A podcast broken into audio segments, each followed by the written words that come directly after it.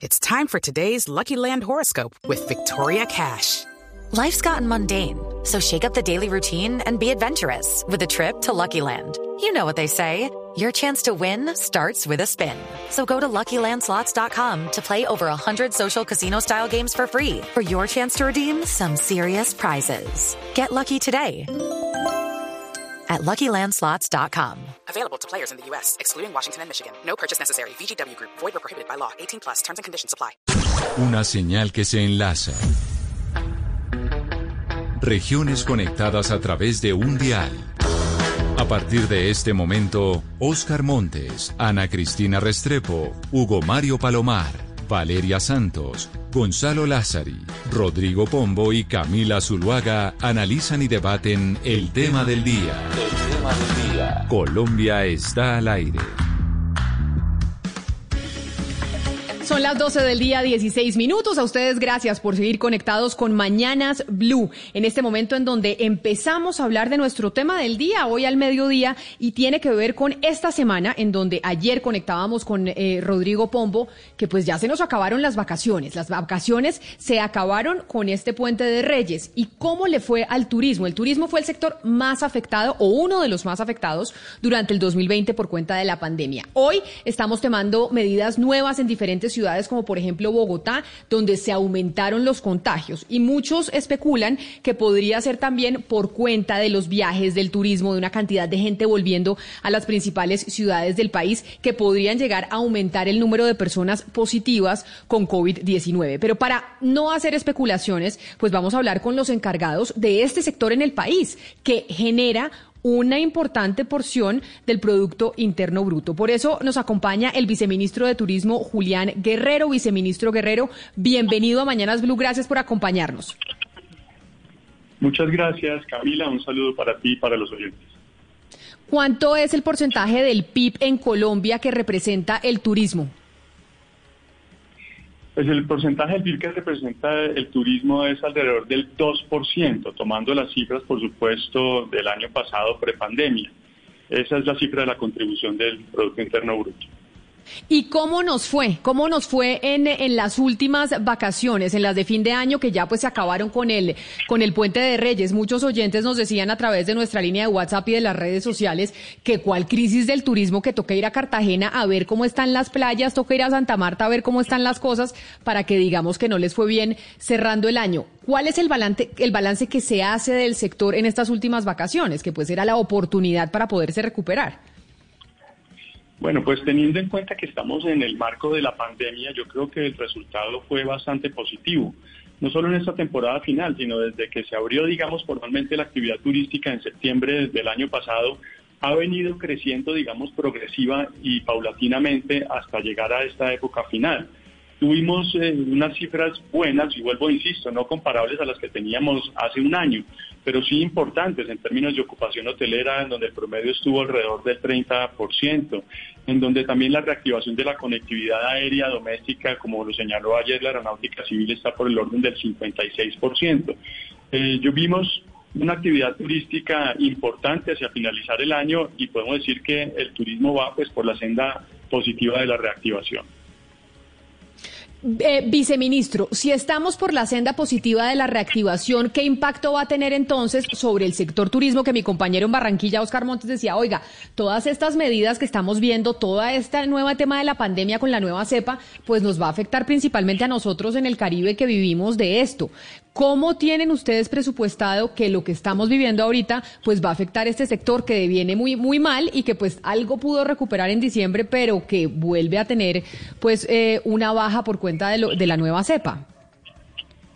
Pues nos enfrentamos a esa situación, pero tengo que decir que desde que arrancó la pandemia en marzo, abril del año pasado, adoptamos una serie de medidas muy importantes, en primer lugar, de mitigación del impacto económico en el sector, que tuvieron que ver con suspensión de obligaciones tributarias, de renta, IVA para fiscalidad del turismo, otras tantas más. Diseñamos los protocolos de bioseguridad para reducir la probabilidad de contagio y creamos un sello de bioseguridad turística. Aumentamos las líneas de garantías específicamente para el sector turístico, inclusive la primera línea de crédito que se lanzó a través de Bancoldex Colombia responde por 250 mil millones de pesos. También ayudaron a mitigar ese impacto que no quiero desconocer que ha sido muy grave, pero que de todas maneras habría sido peor si esas medidas no se hubieran adoptado. Ya para la fase de reactivación y buscando mantener algunas de las medidas de la fase de mitigación, presentamos al Congreso de la República el proyecto de ley de turismo, buscando ampliar el plazo, la duración, la extensión en el tiempo de algunas de esas medidas. Y a finalizar el año, el Congreso de la República aprobó la ley de turismo que contiene unas medidas importantísimas en materia de reactivación la disminución del 19 al 5% del IVA para los tiquetes aéreos, la extensión del IVA para la prestación de servicios de hotelería y turismo, la suspensión de la sobretasa de la energía y otras tantas más.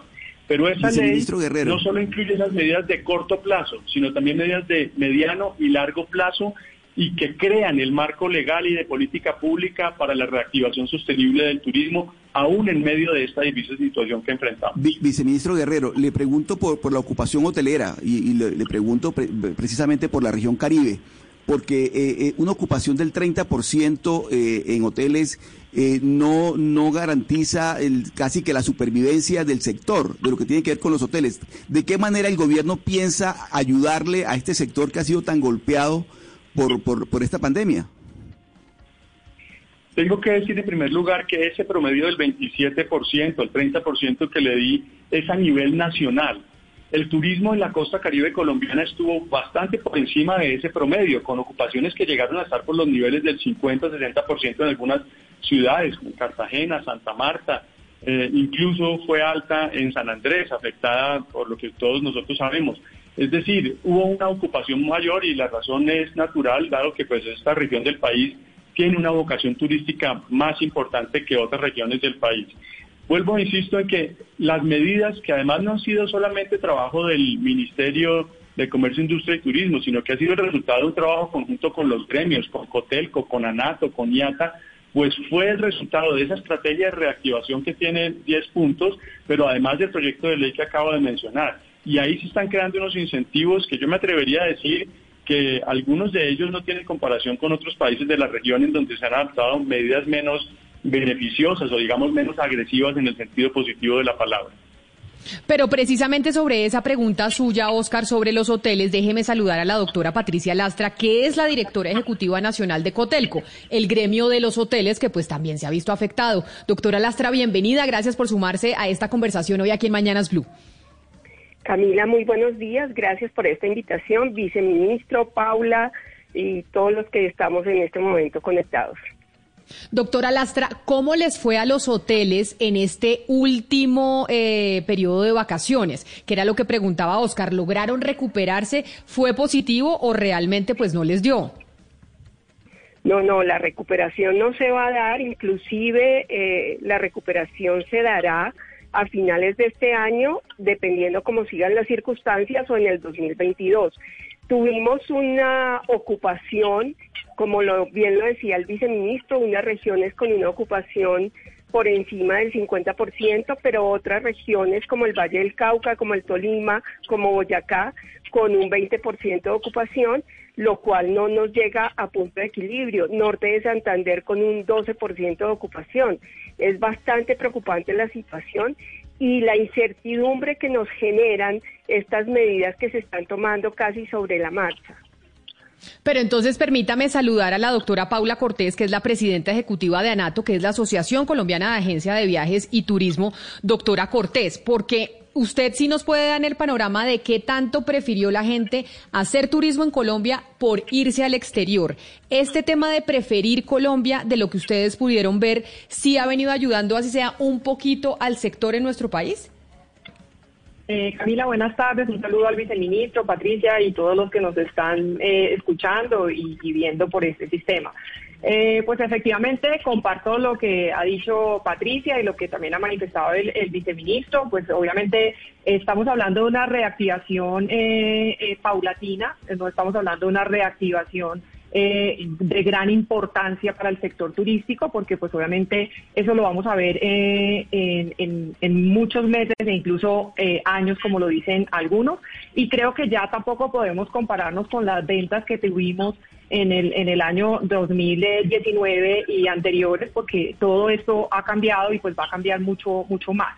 Sin embargo, tenemos que decir que para las agencias de viajes eh, tuvimos también eh, una recuperación, digamos, alguna de alguna importancia, alrededor de un 30, 40% en las ventas a nivel nacional e internacional. Y de acuerdo a, tu pregunta, Camila, efectivamente la reactivación se dio muchísimo más en, en los vuelos nacionales. Pudimos llegar eh, incluso a, un porcentaje superior del 40%. La gente prefirió eh, viajar por Colombia con toda la promoción que se hizo a través del viceministerio, de Fontur, del gobierno nacional, el Gran Finde y todas las estrategias que ha hecho el gobierno nacional para implementar y para eh, pues lograr que, que gran parte de la ocupación que se está viviendo en las zonas turísticas del país que estaban comentando anteriormente, pues las agencias de viajes lo pudieran vender. La reactivación a nivel internacional nacional pues fue mucho más lenta, eh, llegamos alrededor de un 25%, por, ciento. Eh, la gente pues básicamente estaba saliendo a visitar a sus familias y demás, y algún, alguna parte de turismo, pero pues obviamente la, la reactivación que vimos fue a nivel nacional. Sin duda la reactivación del sector hotelero pues es importantísima, pero pues yo le quisiera preguntar al viceministro Guerrero sobre el eje cafetero, porque se escucharon muchas quejas, mejor dicho, constantes quejas sobre la saturación en algunos pueblos como Salento. Había eh, una saturación de, aforo, pues una, una saturación del aforo no solamente de los hoteles, sino del pueblo mismo, del ingreso a los pueblos. ¿Qué medidas se van a tomar a futuro y qué medidas se tomaron ahora y más en un departamento pues que ha tenido el problema eh, de, ocupación de camas como lo ha tenido el Quindío. Qué bueno que, usted mencione este tema, porque sin duda la mejor garantía de que vamos a seguir por la senda positiva de la reactivación es si actuamos con autocuidado, con disciplina, con autocontrol.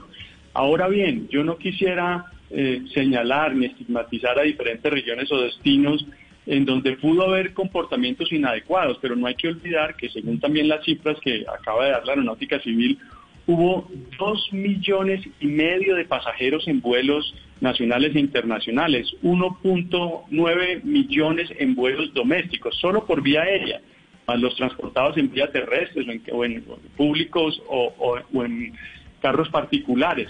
Es decir, sí es cierto que en algunos lugares pudieron prestarse a, excesos, a falta de control, etcétera, pero también es cierto que en muy buena parte de los destinos turísticos sí se obró con responsabilidad, practicando de manera adecuada los protocolos de bioseguridad en diferentes lugares. Entonces aquí, digamos, yo no quisiera poner el ojo solamente en los casos excepcionales negativos, sino también destacar que en muchos lugares, muchos destinos sí ha habido un comportamiento adecuado y que esa va a ser la única garantía de que podamos continuar por la senda de reactivación y no tengamos que volver a situaciones como las que estamos viendo en otros países del mundo. Pero, viceministro, entonces, para aquellos que dicen que este tema del turismo fue el causante de lo que estamos viendo en las principales ciudades del país, en Bogotá, en Medellín, en Cali, con los contagios disparados que están obligando a generar buenas, eh, nuevas medidas de confinamiento, no es cierto que el turismo sea el, eh, el responsable, que sí en, el, en la reactivación del sector turismo se tomaron las medidas adecuadas para hacer un manejo de la pandemia de manera responsable, reactivando obviamente la economía, porque acá los viajes les están echando la culpa.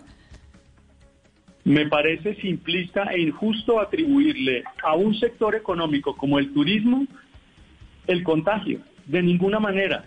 Al, todo lo contrario. De hecho, en el sector turismo se han diseñado muchos protocolos de bioseguridad para alojamiento, agencias de viajes, transporte aéreo. Los contagios en el transporte aéreo han sido absolutamente mínimos.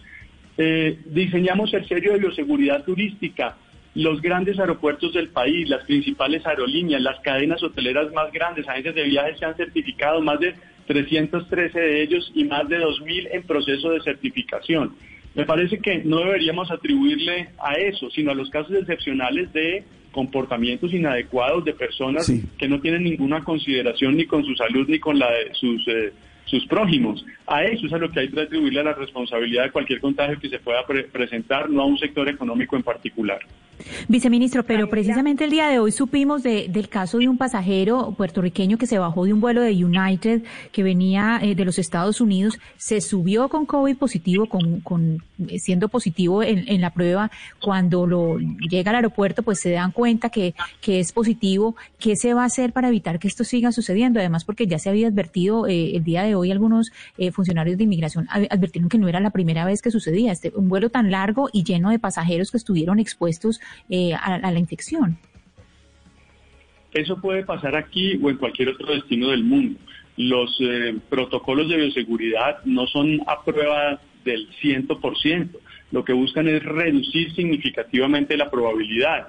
Piense usted que es positivo de todas maneras que se haya logrado identificar a esa persona. Hubiera podido perfectamente ni siquiera identificarse, pero lo que quiere decir es que sí están los mecanismos, así fuera tardíamente, de poderlo identificar. Pero nuevamente, ¿Cuántos pasajeros tenían en ese vuelo? Quizá 200 o 300 pasajeros y hubo uno que tenía la pandemia. Claro, desafortunado, negativo, es una pésima noticia, pero eso no quiere decir que podamos generalizar a nivel de los pasajeros, los, los turistas, que estén teniendo un mal comportamiento.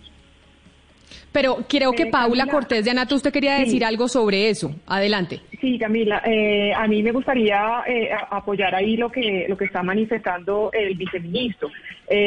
pues mm, y la pregunta que estaban haciendo, es imposible que el que un gobierno este o cualquier otro pueda regular un pasajero que, que irresponsablemente sabiendo que es COVID positivo se monte en un avión o que sea COVID positivo y se monte en un bus o que salga a un centro comercial o cualquiera de, de, una, de, una, de un sitio masivo donde pueda tener algún contagio. Por eso nosotros hemos hecho grandes campañas del autocuidado y de la responsabilidad que tenemos que tener todos. Y ahí también coincido con el viceministro. Creo que eh, después de, de, pues vamos a ver, ojalá que no vaya a tener ninguna repercusión este pasajero, eh, pero pero por lo general el, el contagio en los, en los aviones, en los aeropuertos es mínimo, casi nulo. Los contagios los estamos viendo es en las familias, en los grupos familiares, en las fiestas, en las, en las compras masivas y en la gente que no se está cuidando y que sigue pensando que esto es un chiste y que esta pandemia no es real. Eh, creo que ese es el, resultado. Yo, yo sí quiero preguntarle a la doctora Lastra eh, de Decotelco las cifras que tienen con respecto a la recuperación que se pudo haber dado en esta, en esta temporada de fin de año. Se lo pregunto porque eh, hablando con cámaras de comercio de Santa Marta, de Cartagena, que son eminentemente turísticas, eh, nos decían que más del 87% del sector del turismo, y eso incluye los hoteles, está en una situación económica muy precaria, muy difícil y tenía las, las expectativas y las esperanzas puestas en esta temporada. ¿Ustedes ya tienen algunas cifras de, de, cómo estuvo la temporada, cómo se comportó esta temporada en la región Caribe desde el punto de vista de ocupación de hoteles y de cómo estuvo, cómo se movió el sector? Nosotros tenemos una cifra preliminar. En este momento coincidimos con lo que mencionaba el viceministro Guerrero. Estamos hablando entre una ocupación de 27 al 29% promedio a nivel nacional. Es, es importante tener en cuenta que esto es un promedio a nivel nacional, las regiones se comportan diferente.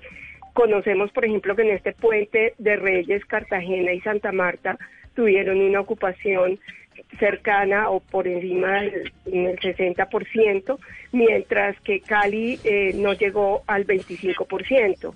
Entonces, por eso es importante tener en cuenta que la, todas las regiones son diferentes. Eh, para el puente de Reyes nos impactó muchísimo las medidas que se tomaron, pero sí podemos decir que el comportamiento con cierre a diciembre eh, será más o menos entre el 27 y el 29. Y yo quisiera complementar lo que mencionaba Camila acerca de que el turismo es el causante de estos contagios miren las ocupaciones hoteleras. No podemos hablar de que porque eh, los hoteles estuvieron ocupados, em, Antioquia no llegó a un 25% de ocupación. Cali ya lo mencioné. Eh, Bogotá está en un 15% de ocupación, Boyacá está en un 20%. Entonces, no podemos eh, hablar de que el turismo es el responsable de estos contagios. Eh, me gustaría volver sobre el tema de la senda positiva de reactivación y así como lo hicimos en las primeras horas de, eh, de la mañana de hoy, felicitamos al ministro Malagón por su política de subsidios de vivienda. En lo que a mí respecta, felicito enormemente al viceministro Guerrero y a todo el equipo del, eh, del viceministerio porque pues las cifras, doctora Cortés, son, son elocuentes. Eso de bajar el impuesto del IVA del 19 al 5, no meterle sobre tasa de energía a los hoteles, prestar garantías de manera fácil Todas esas son sin duda buenas noticias, pero hubo una en particular que conozco relativamente bien, que provino de la conocidísima ley PAES y que básicamente eh, generaba una exención de impuesto de renta por 30 años para la construcción de nuevos hoteles. Fue una ley muy criticada en su momento, pero extraordinariamente positiva para el sector, muy agresiva en los términos positivos de la palabra, como dice el señor viceministro. Doctora Cortés, ¿usted no cree que debemos generar una especie de de ley país con unas excepciones a 50 o a 100 años, con una favorabilidad para el sector para real y verdaderamente reactivar ese importante sector que en términos brutos estamos hablando de la construcción de 20 billones, con B larga, señores oyentes, 20 billones de pesos? Sí, así es, Rodrigo. Pues obviamente nosotros quisiéramos, y le hemos hablado mucho con el viceministro y, con el ministro Restrepo, de pues todas las necesidades que tiene el sector turístico y, de los apoyos que, necesitamos, pero pues también tenemos que tener una cierta eh, realidad del país eh, eh, en que tenemos y, la economía que, que, tenemos en nuestro país también. Yo creo que más bien tenemos que resaltar el gran logro que, que tuvimos con el PAEF para el sector turístico al 50%.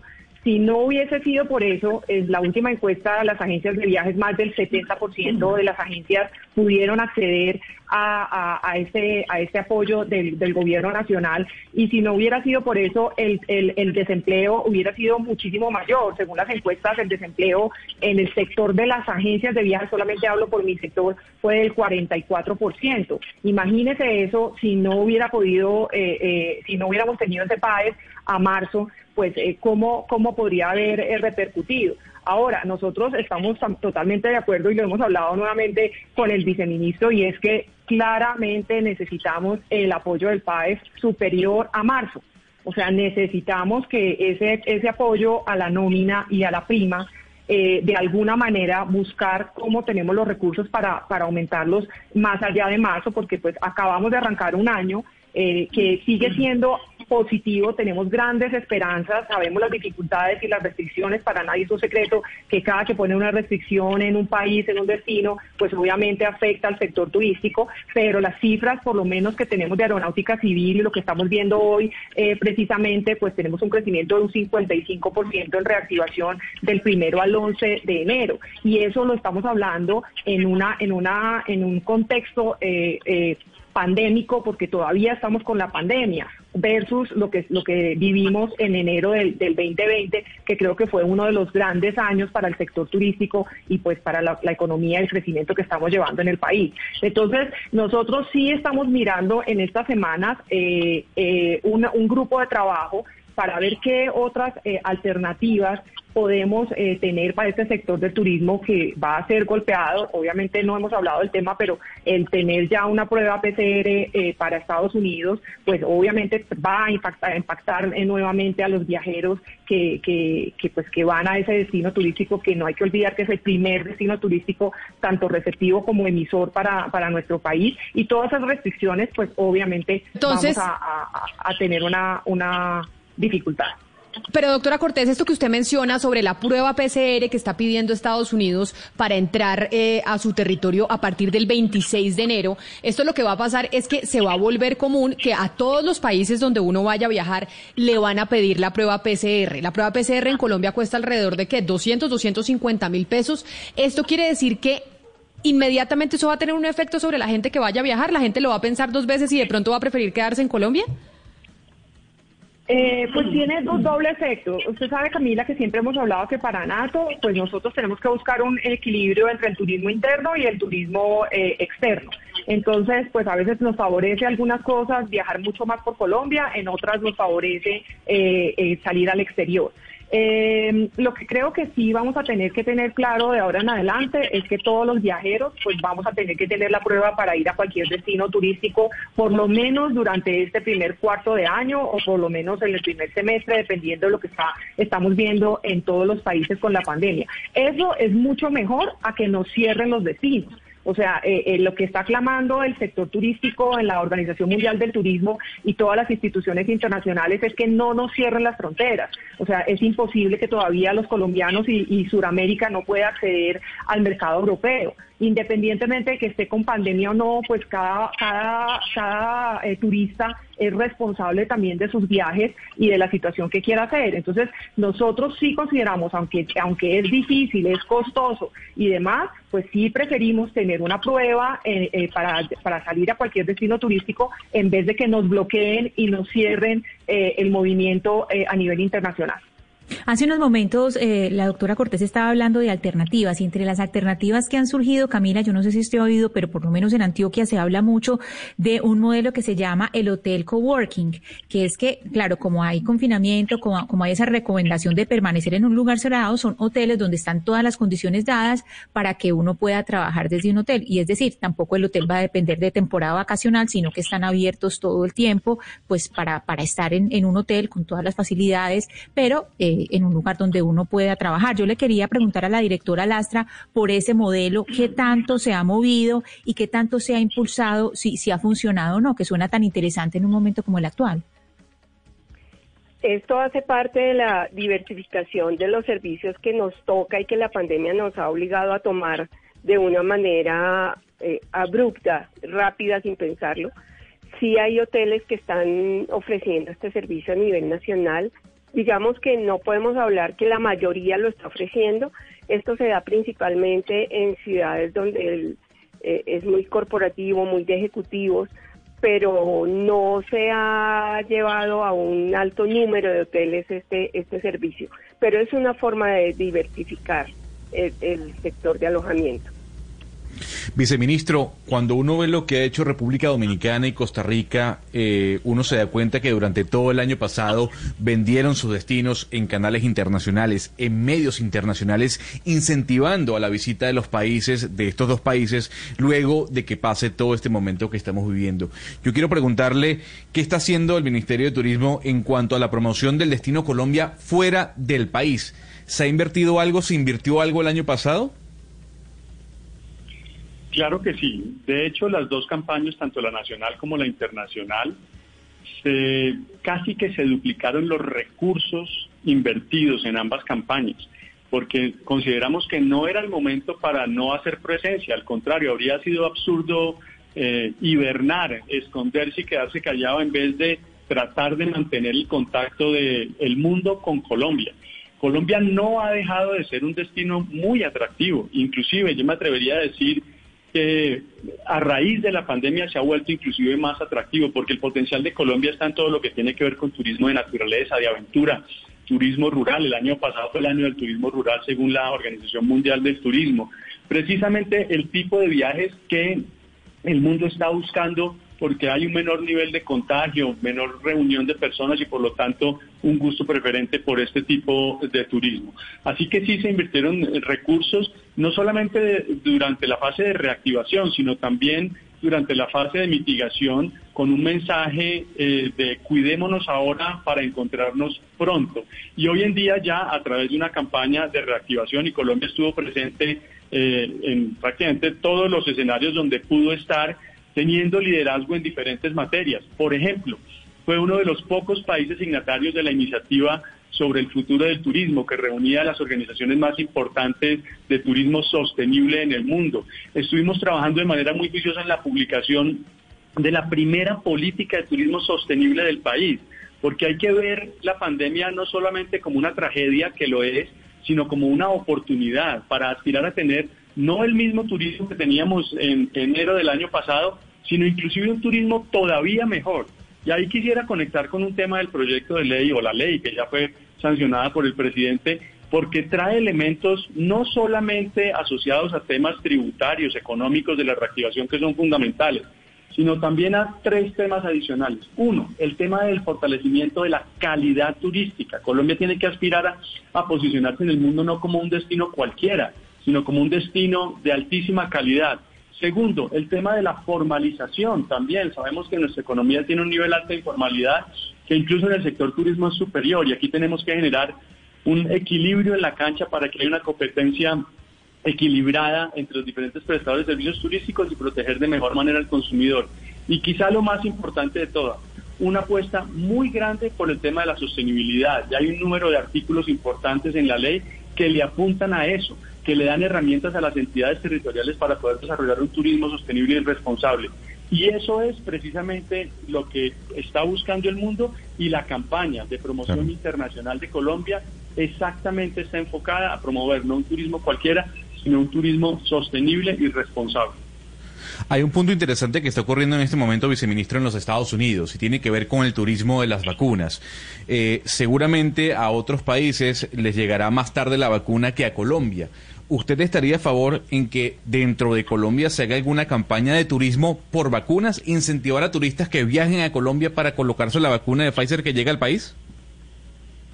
Me parece que es un tema muy delicado y con el tema de las vacunas no se puede, digamos, jugar. Yo creo que cada país debe aspirar a tener el mayor número de vacunas posibles para vacunar a su población, pero de ahí a tener mayor número de vacunas para poder recibir un turista como metas a generar un ingreso, pero en desventaja también de los habitantes de esos propios países para que también reciban la vacuna, yo creo que eso, eso no sería lo ideal. Pero sí tengo que decir algo, hay una oportunidad muy grande para desarrollar el turismo de salud de manera general hay un nicho importantísimo en el turismo que es el turismo de la salud, en donde Colombia tiene, primero, una posición privilegiada en toda la mitad de las Américas, un sistema de salud sólido y reconocido, además por eh, especialistas en médicos en muchísimas disciplinas, grandes ciudades o ciudades medianas de más de un millón de habitantes, como lo pueden ser Cali, Medellín, Bucaramanga, Barranquilla, con una infraestructura hospitalaria.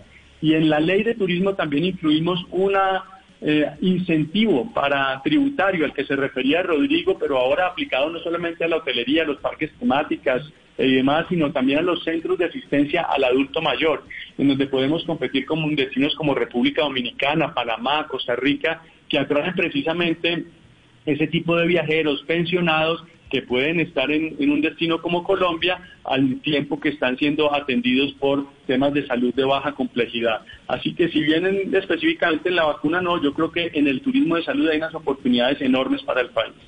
Viceministro, pero mire, le quiero leer un mensaje de un oyente que nos escribe a través de las redes sociales y que nos dice que estar hablando de turismo en el 2020 o en el 2021 es estar viviendo en un estado de negacionismo absurdo. Que a quién se le ocurre estar pensando en, en turismo en este año.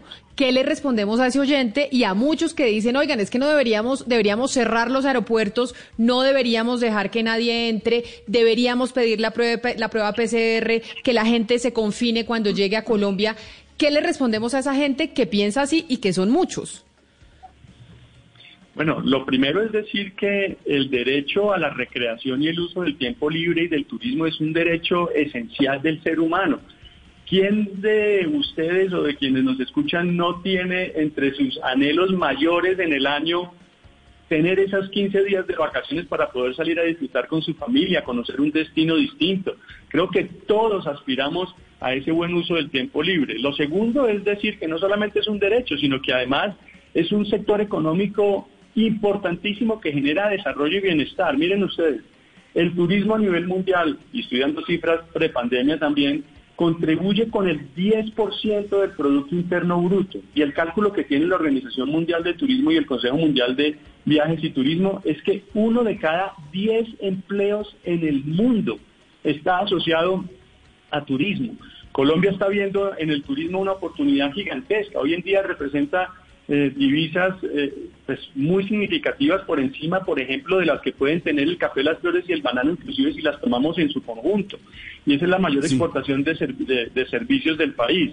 Entonces, por esa doble razón, primero, porque es un derecho humano fundamental el, el del uso del tiempo libre, y segundo, porque es un generador de empleos, de desarrollo, de crecimiento económico, de divisas y contribuye de manera importante al Producto Interno Bruto, no podemos paralizar esta actividad económica. No creo que haya razón para ello. Pero déjeme hacerle esa misma pregunta a la doctora Cortés de Anato, porque si mucha gente dice, oiga, es que es el colmo que ustedes estén promoviendo el turismo en la situación en la que estamos. Camila, eh, estoy muy eh, de acuerdo en la línea que habla el viceministro. Eh, creo que nosotros hemos venido promoviendo un turismo responsable de autocuidado y creo que las personas que han podido viajar y que han tenido el cuidado que todos hemos conocido durante este largo año, pues no ha tenido ninguna afectación. Eh, y obviamente también tenemos que tener en claro eh, lo que decía el viceministro de la actividad económica tan importante que es el turismo y de lo que enriquece a las regiones. O sea, a mí me, gustaría eh, preguntarles a, las regiones del Caribe, donde, donde obviamente viven en un 90% del turismo, ¿qué, qué harían si, si decimos que entonces vamos a cerrar y que no va a haber ninguna ningún tipo de, turismo? Pues obviamente la actividad va a ser funesta para todas estas regiones del país, o pensar en San Andrés, donde el 90 y pico por ciento de, su ingreso económico depende del turismo.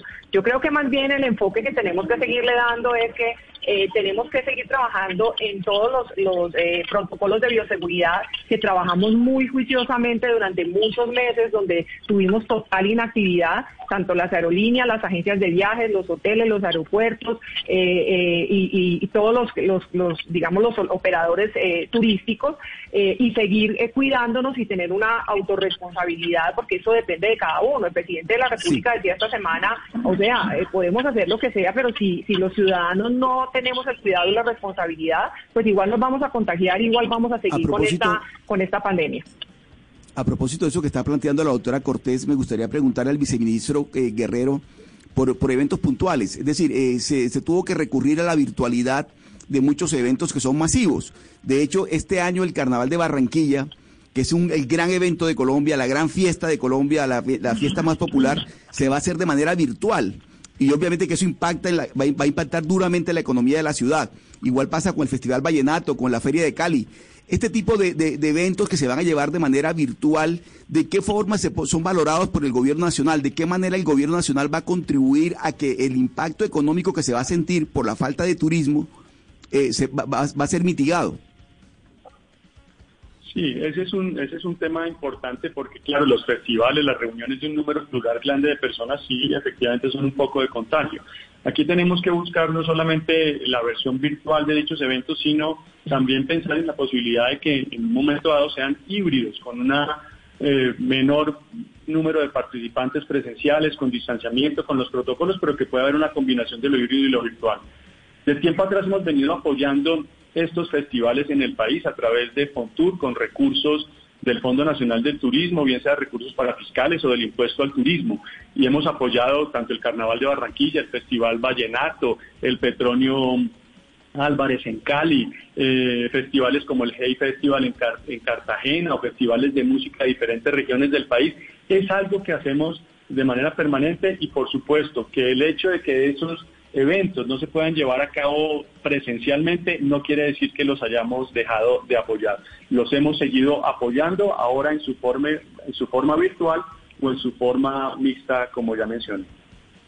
Viceministro, yo tengo tal vez una última pregunta que tiene un oyente que se llama Diego Cardoso Sánchez, que me parece válida porque pues en medio de la pandemia hay gente que está tratando de emprender, buscando cómo pues tiene salidas para poder em, darle eh, sustento a su familia. Y dice que las ventajas de la ley que usted, del turismo, que hemos venido hablando durante todo este programa, ¿cuáles son las ventajas que tienen para las personas que quieren emprender dentro de este sector? Pues diría en primer lugar que no solamente la ley de turismo trae esas ventajas, porque el emprendimiento puede aplicar no solamente para el turismo, sino para otros sectores económicos. No hay que olvidar que paralelamente a la ley de turismo se aprobó también la ley de emprendimiento, que trae unas herramientas precisamente para eso, para facilitar el emprendimiento de personas como la que le ha enviado el mensaje.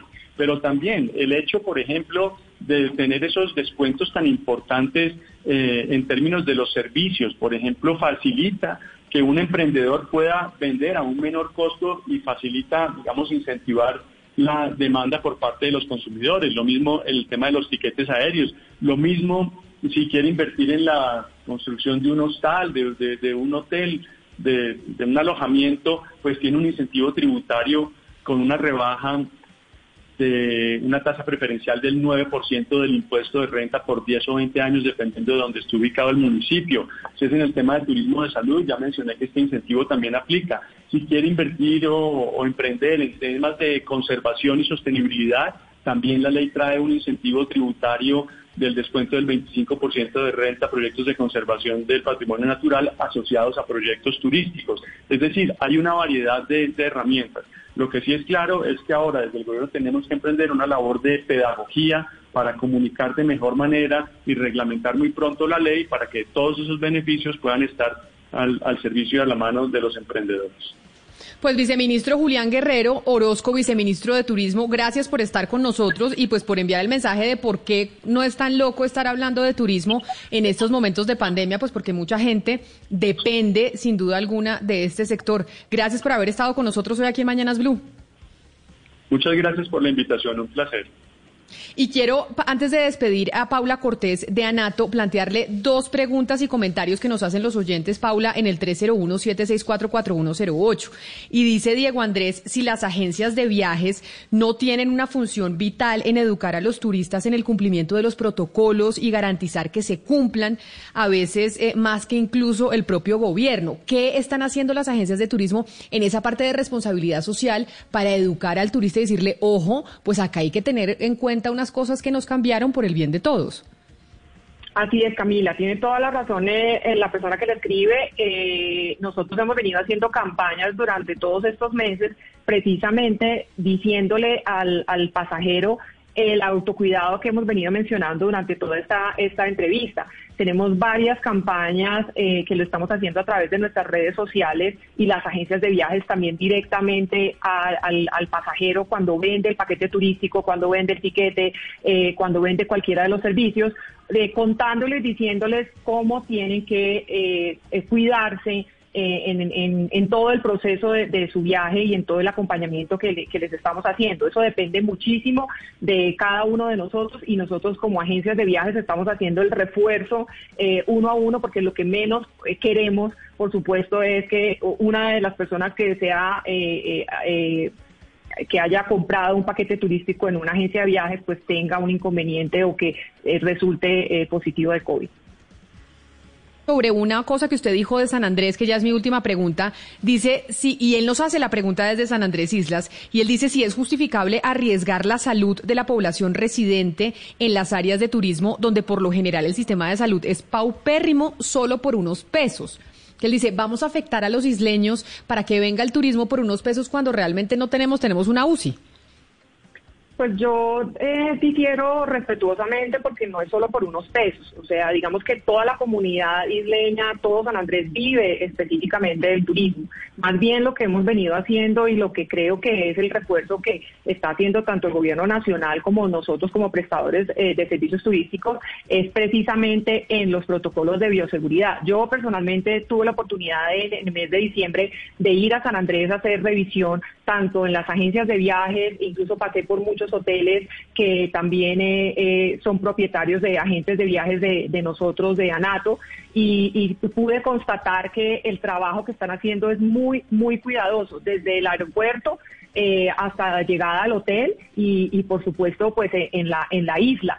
Creo que, es un trabajo muy importante y por supuesto tenemos que cuidarnos y, y, es muy importante y más importante la vida que cualquier otra actividad económica pero no podemos paralizar la, actividad económica ni en el país ni en el mundo. Tenemos que seguir trabajando pues por, por bienestar de, de todos los, los colombianos y de la economía de las regiones. Es Paula Cortés, la presidenta de la Asociación Colombiana de Agencias de Viajes y Turismo. Doctora Cortés, mil gracias a usted también por haber estado con nosotros hoy aquí en Mañanas Blue. Muchísimas gracias, Camila, por la invitación. Y por último, doctora Lastra, directora ejecutiva nacional de Cotelco, pues los hoteles sí que la ha pasado mal. Esperemos que en este 2020 se encuentren alternativas para que puedan salir a flote y si no son con el turismo, pues con otras cosas que se empiecen a ingeniar ustedes desde el sector. Mil gracias por acompañarnos. Gracias, Camila. Esperamos que este 2021 de verdad sea un año más favorable, una reactivación lenta y confiamos en la vacuna. Gracias a ustedes por invitarnos.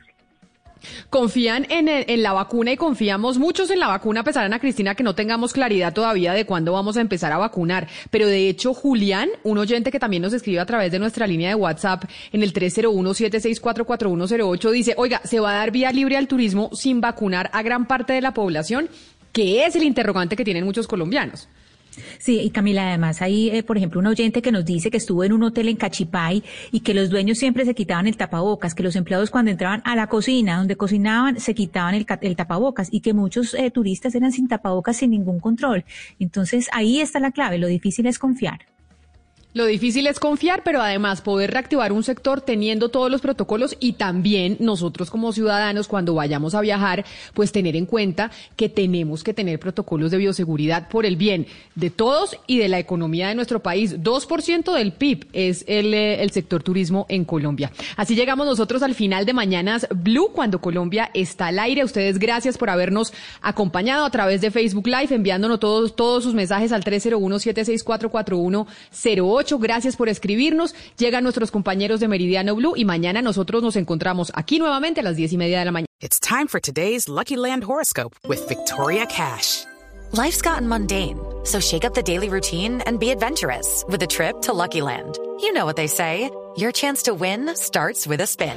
So go to LuckyLandSlots.com to play over 100 social casino-style games for free for your chance to redeem some serious prizes. Get lucky today at LuckyLandSlots.com. Available to players in the U.S., excluding Washington and Michigan. No purchase necessary. VGW Group. Void where prohibited by law. 18 plus. Terms and conditions apply.